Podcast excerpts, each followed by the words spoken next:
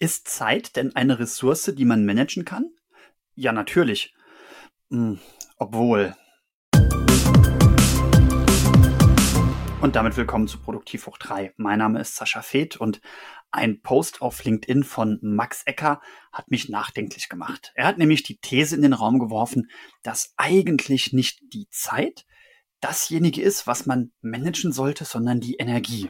Ich habe dann in einem Post dagegen gehalten und er hat dann auch wieder darauf kommentiert. Und das ist jetzt mein ausführliches Reaktionsvideo.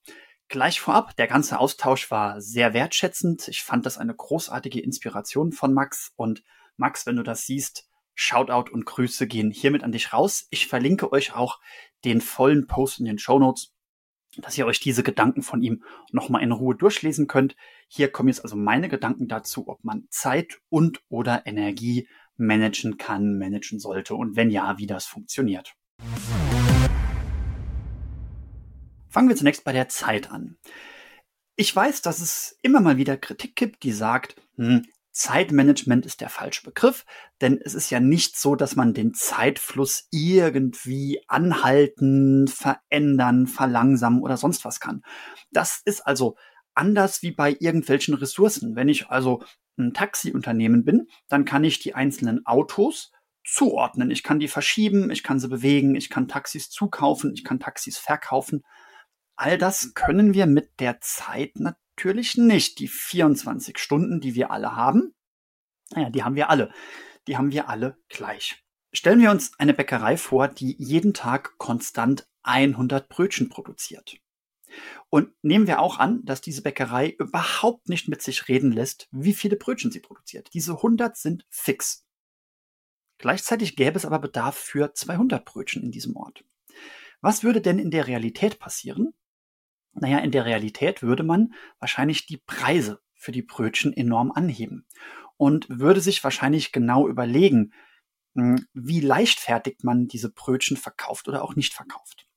Bei der Zeit ist es so ähnlich. Wir haben 24 Stunden, aber wenn du alles aufsummierst, was gerne getan werden wollte, sollte, könnte, also all die Dinge, die du tun könntest oder von deren von denen irgendjemand möchte, dass du es tust, dann kommst du da relativ schnell über 24 Stunden. Das heißt, du hast 24 Stunden, wie die Bäckerei 100 Brötchen hat. Du könntest aber locker 48 Stunden verballern, genauso wie die Bäckerei 200 Brötchen absitzen könnte. Das ist jetzt beides eine begrenzte Ressource und es liegt jetzt an dir oder der Bäckerei, wie du damit umgehst, dass es eben nur diese 24 Stunden beziehungsweise 100 Brötchen gibt. Wie gesagt, die Bäckerei in der Realität würde die Preise anheben. Und das ist das, was du auch tun solltest. Du solltest den Preis deiner Zeit sinnbildlich anheben. Aber dazu am Ende mehr. Kommen wir jetzt erstmal zu der Frage, ob man denn die Energie managen kann, muss, sollte, wie auch immer. Mein erster Kommentar auf die Frage von oder auf den Hinweis von Max, dass Zeit eigentlich nicht die Ressource ist, auf die man schauen müsste, sondern die Energie war, naja, wenn ich tue, was ich gerne mache, dann brauche ich dafür kaum Energie. Energie brauche ich, wenn ich mich in irgendeinem Sinn überwinden muss, wenn irgendwas nicht zu meinen Motiven passt.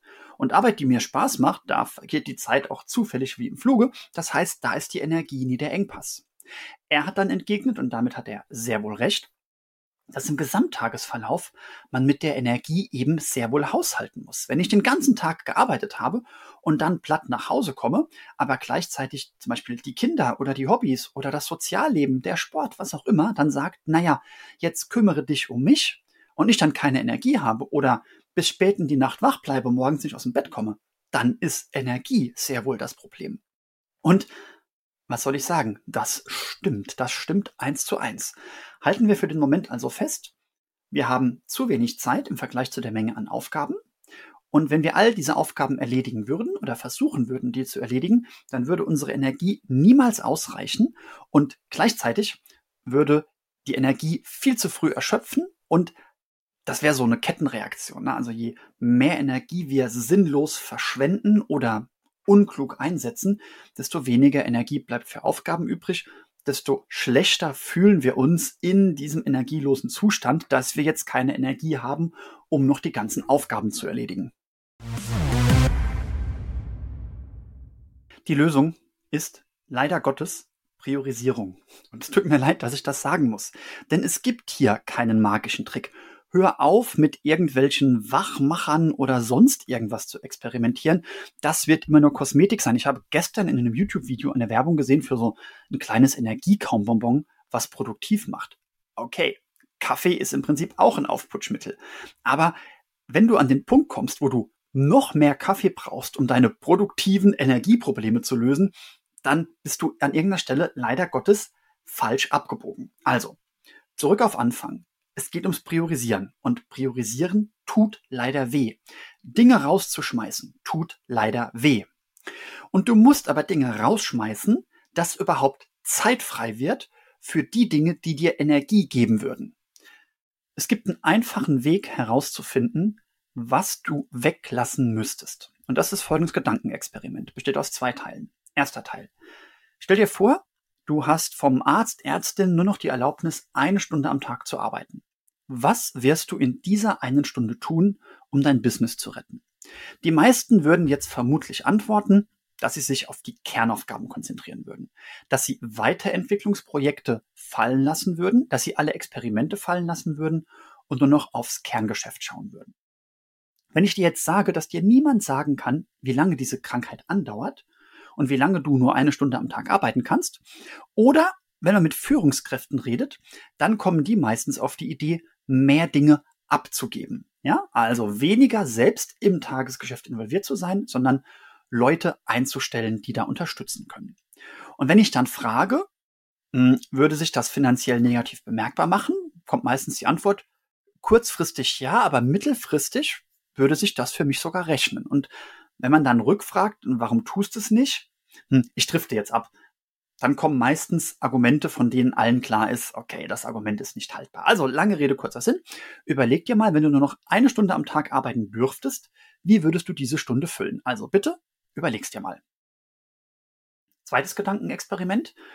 Du bekommst von mir eine Stunde am Tag geschenkt, über die du keine Rechenschaft ablegen musst. Also eine Stunde, in der du machen kannst, was du willst, und niemand würde zu dir sagen, das war aber eine verschwendete Stunde eine häufige Antwort ist, dann würde ich mehr Sport machen. Dann würde ich mich mit Freunden treffen. Dann würde ich spazieren gehen. Dann würde ich mich in die Sonne legen. Ich würde ins Schwimmbad gehen. Ich würde einen Sport machen, der mir gefällt. Was auch immer. Und wenn du diese beiden Antworten für dich gefunden hast, dann ist die Kombination jetzt einfach. Du musst ja gar nicht nur eine Stunde am Tag arbeiten. Aber das Gedankenexperiment, was du tun würdest, wenn du nur eine Stunde am Tag arbeiten würdest, das zeigt dir Punkte auf, die du vermutlich weglassen kannst, ohne dass es existenzbedrohend wird. Ganz viele Dinge, die du momentan tust, tust du wahrscheinlich aus der Angst, eine Chance zu verpassen. Also Shiny Object Syndrome. Und wenn du jetzt gar nicht auf eine Stunde runter musst, sondern sagen wir einfach mal von acht Stunden Arbeit mal einfach runtergehen würdest auf sieben Stunden und anschließend diese frei gewordene Stunde für die Sache investieren würdest, die du dir gerade bei der Bonusstunde überlegt hast, dann schlägst du damit zwei Fliegen mit einer Klappe. Du investierst weniger uneffiziente Zeit in die Arbeit und du tust gleichzeitig etwas für deinen Energiehaushalt. Sind damit alle produktiven Probleme gelöst? Nein, sind sie nicht. Ist es ein Schritt in die richtige Richtung zu einem sinnvollen Zeit- und Energiemanagement? Sowas von. Denn bitte denk daran, du bist nur noch eine Next Action vom Erfolg entfernt. Und diese Next Action, die soll weder unnötig sein, noch soll sie dir Energie rauben, sondern deine Next Action ist relevant und gibt dir Energie. Viel Erfolg dabei.